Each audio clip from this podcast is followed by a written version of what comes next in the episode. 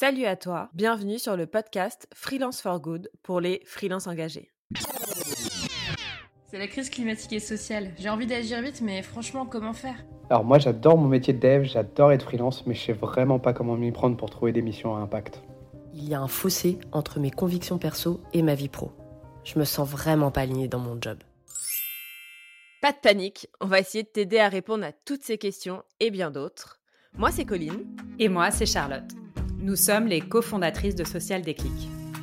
Dans ce podcast, on te partage des conseils pratiques acquis durant plus de deux ans d'accompagnement de freelance engagés et on va t'aider à passer à l'action pour devenir freelance for good sans te mettre la pression, en essayant de prendre soin de ton éco-anxiété et en t'invitant à faire des petits pas, le tout avec joie.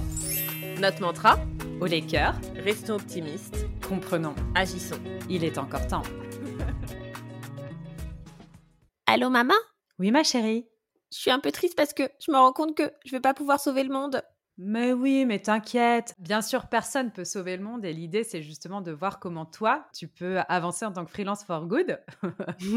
du coup, c'est le sujet du- de ce cinquième épisode, c'est ça? Exactement, l'idée de ce cinquième épisode, comme vous avez pu voir dans le titre, c'est Allô maman, je vais pas pouvoir sauver le monde. Peut-être que c'est un titre qui vous a un peu interpellé d'ailleurs, on va vous expliquer pourquoi et, et notre cheminement par rapport à ça. Euh, c'est vrai que nous, ce qu'on entend souvent aussi quand on discute avec des freelances qui euh, se posent la question de l'impact dans leur euh, projet et dans leur mission, c'est qu'ils se disent bah oui mais euh, moi je sais pas trop par où commencer et j'avoue que quand je commence à mettre le nez dans les rapports du GIEC, dans les sujets euh, socio-environnementaux, ça me déprime et je me prends une énorme claque et je réalise un peu l'ampleur de la tâche. Alors l'idée déjà c'est que c'est normal de se prendre cette claque et je pense que c'est un peu un passage obligé parce que c'est vrai que les enjeux socio-environnementaux ils sont là, ils sont présents et, et c'est un peu flippant. Mais ensuite une fois qu'on s'est pris cette claque, ce qu'on a envie de vous partager c'est comment on peut passer à l'action par rapport à ça. Et la deuxième chose qu'on voulait vous partager, parce que en général, quand les gens toquent à la porte sociale des euh, ils ont une éco-anxiété ou une, et ou une solastalgie qui est assez forte. Et donc, il faut être un peu vigilant à ces émotions-là. On entend de plus en plus parler de cette éco-anxiété dans les médias. Et nous, ce qu'on pense chez Social Déclic, et on n'est pas les seuls à le dire hein, d'ailleurs, c'est que euh, c'est ce que nous-mêmes, on a beaucoup entendu, c'est que la première chose qu'il faut faire pour soigner cette émotion-là, c'est de passer à l'action, en prendre soin et euh, se dire, moi, quel peut être mon petit périmètre d'action? Parce que bien sûr, mon petit chat, tu vas pas pouvoir sauver le monde. L'idée, c'est de se dire sur quoi je peux me concentrer et sur quel enjeu je peux essayer de me focaliser pour justement éviter de s'éparpiller. Et du coup, ça nous amène euh, à la première idée qu'on voulait vous partager parce que c'est vrai que pendant tout le podcast, vous avez déjà dû entendre et vous allez réentendre parler des 17 objectifs de développement durable. Du coup, vous voulez prendre un temps pour vous expliquer un peu euh, ces 17 objectifs de développement durable. C'est quelque chose qui a été développé euh, par l'ONU en 2015. C'est une sorte d'agenda qui a été créé sur 17 piliers. L'idée de ces 17 piliers, c'était justement, ce qu'ils voulaient, c'était répondre aux objectifs généraux suivants, éradiquer la pauvreté sous toutes ses formes et dans tous les pays, protéger la planète et garantir la prospérité pour tous. C'est comme ça que ça a été défini du coup en 2015 avec un agenda à objectif 2030 et aujourd'hui en France, c'est un peu le socle commun utilisé dans l'économie sociale et solidaire et l'impact. Et euh, en général des structures vont se, se, rapporter à un de ces ou deux de ces 17 objectifs de développement durable. Et donc nous ce qu'on vous invite à faire c'est regarder ces 17 objectifs. Euh, pour vous donner des exemples par exemple, il y a euh, pas de pauvreté, il y a aussi euh, un objectif bah, qui est plutôt le nôtre qui est le partenariat pour la réalisation des objectifs donc d'aider les structures justement euh, qui luttent pour ces pour euh, ces enjeux-là. Il y a par exemple lutte contre la faim, lutte contre le changement climatique, euh, accès à des emplois décents, consommation et production responsable. Voilà, je vous donne quelques exemples. Mais allez regarder ces 17 objectifs et posez-vous la question justement, est-ce qu'il y en a un ou deux ou trois de ces enjeux qui m'animent particulièrement, qui vont aller me chatouiller ou, qui me parlent par rapport à peut-être une expérience personnelle ou, juste une sensibilité personnelle? Parce que bien sûr, il n'y en a pas un qui vaut euh, plus que l'autre, c'est ce que tu dis, c'est vraiment par rapport à son parcours individuel. Donc ça, normalement, déjà, c'est une cartographie, un référentiel qui va te permettre de te concentrer sur un ou deux euh, objectifs de développement durable.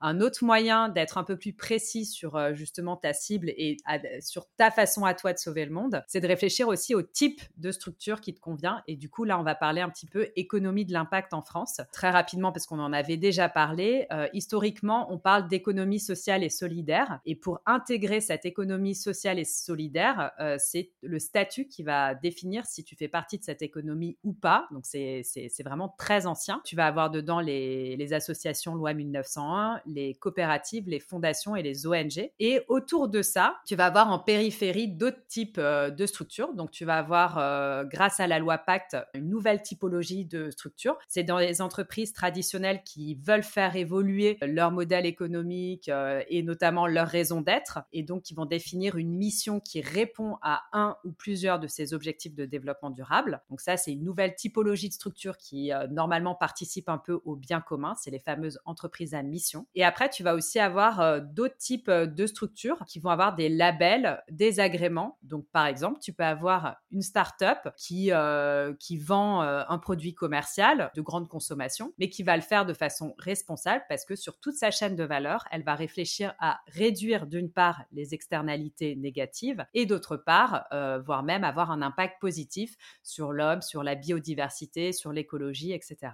Et d'ailleurs, nous, euh, pour être transparente, on est justement une structure SAS euh, de l'économie sociale et solidaire parce qu'on a un agrément ESUS, qui est un agrément qui a été fondé par la loi Hamon en 2014 et qui, euh, du coup, apporte un certain cadre pour justement une partage de la gouvernance, partage de la valeur et un objectif d'utilité sociale. Donc, Social Déclic s'inscrit dans l'économie sociale et solidaire et nous, on répond à l'objectif 17, qui est l'objectif de partenariat, justement, par rapport à tous ces objectifs de développement durable. Et du coup, un peu comme ce que vous présentez, Colline, tout à l'heure sur euh, les 17 OTD, là aussi, l'idée, c'est de voir dans quel type de structure, toi, tu te sentirais bien. Parce que toutes ces boîtes-là sont chouettes.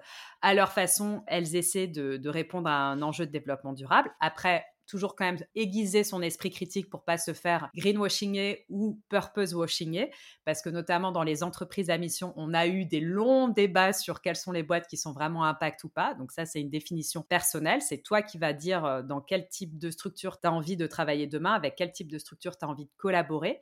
Donc la première question, c'est plutôt est-ce que je veux être chez des purs players de l'impact ou au contraire, est-ce que je veux aider des entreprises plus traditionnelles, par exemple une entreprise à mission, à transiter vers des modèles modèle plus vertueux. Et ensuite, la deuxième question que tu peux te poser, c'est euh, dans quel écosystème toi tu te sens bien? Si euh, tu adores euh, les écosystèmes très internationaux, pourquoi pas plutôt regarder côté ONG. Si dans ton passé tu as adoré la culture startup, bah, tu peux tout à fait garder ça en ligne de mire, mais plutôt regarder côté startup à impact. Si au contraire c'est les associations un peu historiques et en pleine transition, en pleine digitalisation qui te, qui te donnent envie, bah, va plutôt vers là. En tout cas, c'est aussi un deuxième moyen de et de préciser là où toi, tu vas pouvoir sauver le monde à ta façon. On va passer maintenant, euh, comme à chaque fois, au témoignage. Et cette fois, on va avoir euh, deux freelances pour justement voir la façon dont elles ont décidé de sauver le monde. On va commencer avec euh, Camille, qui est lead designer. Salut Colline, salut Charlotte. Je suis très heureuse de pouvoir témoigner ici avec vous ce matin. Alors tout d'abord, pour faire connaissance, je m'appelle Camille Courlivant, je suis designer produits et services. Je suis entrepreneur et j'accompagne des collectivités, des acteurs publics et privés, majoritairement sociétés à mission, justement, dans la conception de nouveaux produits, nouveaux services et aussi bien, bien sûr des refontes. J'adore mon métier, vraiment, j'adore ce que je fais. Cependant, depuis quelques années, je me posais vraiment la question de ma responsabilité en tant que designer. Comment est-ce que je pouvais participer au changement? En effet, mon travail, c'est quand même de concevoir de nouvelles choses, euh, mais justement, comment concevoir de façon frugale des produits et services dont on a vraiment besoin, respectueux de l'environnement et au bénéfice de toutes et tous. Et quand je dis ça, c'est qu'il y a une question d'accessibilité qui est très importante pour moi dans mon travail. Donc euh, pour commencer, plutôt que m'éparpiller et de pas savoir par, où commencer, justement, j'ai décidé d'agir et de me spécialiser à la fois sur euh, le fond et la forme et de me focaliser sur un des ODD, euh, le numéro 13, sur l'ensemble des mesures relatives à la lutte contre le changement climatique. J'interviens principalement sur ce domaine et sur des projets liés à la prévention. J'ai fait ce cheminement au fur et à mesure depuis la fin de mes études, il y a 10 ans. Et c'est important pour moi, dans mon travail, de bien comprendre l'ensemble des enjeux, des problématiques quand je m'en parle d'un sujet. C'est pour cette raison que je ne pouvais pas adresser bien tous les ODD, même s'ils sont ben, forcément tous importants. Sur cet ODD, c'était nécessaire de faire un vrai travail de veille, de documentation, de comprendre la réglementation en vigueur, de comprendre le contexte, de rencontrer les acteurs, d'évaluer vraiment au sein de l'écosystème, d'aller aussi sur le terrain. En fait, de bien, comme je disais tout à l'heure, m'emparer de l'ensemble des, des, enjeux pour être sûr de, de concevoir des services euh, qui soient en adéquation avec la réalité et qui répondent bien aux problématiques et que je sois pas à côté. Maintenant, en ce qui concerne la forme, afin d'aller à l'essentiel, je pouvais pas eh bien adresser que le fond. Je voulais aussi adresser la manière dont euh, je concevais les produits et services. Donc de façon le plus frugale possible, sans perte, euh, aller vraiment à l'économie. Euh, et pour moi, aller à l'économie, eh bien, c'est accélérer, mais aussi euh, concevoir des produits et services qui euh, bien répondent aux besoins et qui seront utilisés aussi demain. Donc euh, je mets en place pour chacun, sur chacun de mes sujets, une démarche bien itérative et participative. Donc l'objectif de cette démarche, c'est d'intégrer les utilisateurs au centre du sujet. On évolue ensemble, on prototype, on teste. Bien sûr, je pars en observation en amont. L'objectif, c'est d'avoir un maximum de retours du terrain, de mener une expérimentation pour itérer après sur le produit qu'on est en train de concevoir, vraiment, euh, on évolue euh, ensemble. Et donc, euh, une vraie expérimentation in situ avec les citoyens, avec les usagers, pour dessiner avec eux, pour eux, les produits et les services de demain. Très chouette le témoignage de Camille. Et pour continuer sur la série témoignages, on vous partage celui de Jessica. Et elle, elle nous explique justement comment des enjeux, ces enjeux lui ont permis de trouver directement une mission. Salut Charlotte alors moi, il y a deux enjeux qui m'animent tout particulièrement. Le premier, c'est la transition écologique et le second, c'est la notion d'engagement. Pour moi, sont très liés puisque c'est à travers l'engagement de plus grande partie de la population qu'on pourra réussir à mener la transition écologique. C'est un travail qui a pris un peu de temps pour moi euh, pour identifier ces deux enjeux. Quand j'ai quitté mon CDI, j'avais envie de m'engager pour quelque chose qui avait du sens et j'avais pas forcément précisé les domaines dans lesquels je souhaitais m'investir. Du coup, c'était assez compliqué et c'est au moment où j'ai précisé les domaines dans lesquels je souhaitais vraiment travailler parce que c'était ce qui m'animait le plus que j'ai réussi à trouver ma première mission. Et quand j'ai vu l'annonce de la mission que je réalise actuellement, je savais que j'avais une chance parce que c'était euh, déjà une des thématiques qui m'animait le plus et parce que je m'étais déjà investie dedans auparavant. Très sympa aussi le témoignage de Jessica qui montre à quel point avoir clairement défini euh, les ODD et la typologie de structure avec lesquelles elle avait envie de travailler lui a, fait, lui a permis finalement d'aboutir à, bah, trouver une mission qui a vraiment de l'impact et du sens euh, pour elle et qui est dans laquelle elle s'éclate quoi. Carrément. Et comme d'habitude à chaque épisode, on vous propose trois actions à mettre en place dès maintenant. La première action, c'est de se poser la question des enjeux qui vous animent. Je vous invite à aller sur la page des 17 objectifs de développement durable et d'aller regarder les enjeux. Il y a des, ils sont bien expliqués, il y a des objectifs chiffrés, etc. Et de vous dire, est-ce qu'il y en a un, deux ou trois qui m'animent particulièrement? Et à partir de ça, d'essayer d'identifier votre pourquoi. Le pourquoi, c'est vraiment ce qui va euh, euh, vous donner envie de vous lever le matin, vous donner envie de, mettre du sens, du cœur dans votre travail. Essayez d'identifier ça en naviguant justement euh, sur ces 17 objectifs de développement durable et en vous posant la question, qu'est-ce qui vient me gratter, m'animer particulièrement. Deuxième action, une fois que tu t'es baladé sur ces ODD et que tu as défini euh, un ou deux ODD qui te parlent particulièrement, c'est vraiment de prendre soin de ton éco-anxiété. Et donc, ça peut vouloir dire, euh, d'une part, de temps en temps, s'offrir des pauses médiatiques sur le sujet des enjeux climatiques et sociaux. C'est important. On a le droit de se préserver aussi de temps en temps.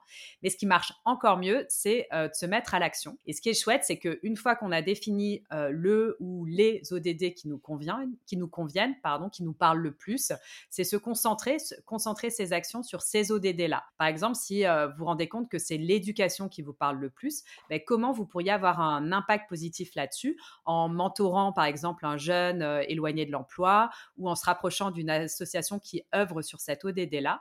Il y a plein de choses à envisager, mais justement de réduire euh, le spectre vous aidera à définir les actions que vous avez envie de mettre en place, que ce soit dans votre vie pro ou perso. Et la troisième action qu'on voulait vous partager, c'est de regarder du contenu en lien avec les enjeux qui vous animent. Vous allez le voir dans la suite des épisodes pour aussi euh, commencer euh, dans cette idée hein, de devenir euh, freelance for good et de mettre du sens dans, votre dans vos missions, de regarder du contenu, de vous enrichir, de regarder quelles sont les structures qui gravitent autour des enjeux qui vous animent. Ça va vous faire développer votre réseau, ça va vous faire devenir un peu un expert aussi sur ces sujets-là.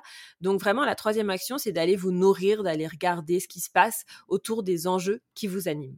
Et on ne perd pas nos bonnes habitudes. Après le passage à l'action, on vous propose quelques ressources pour vous inspirer.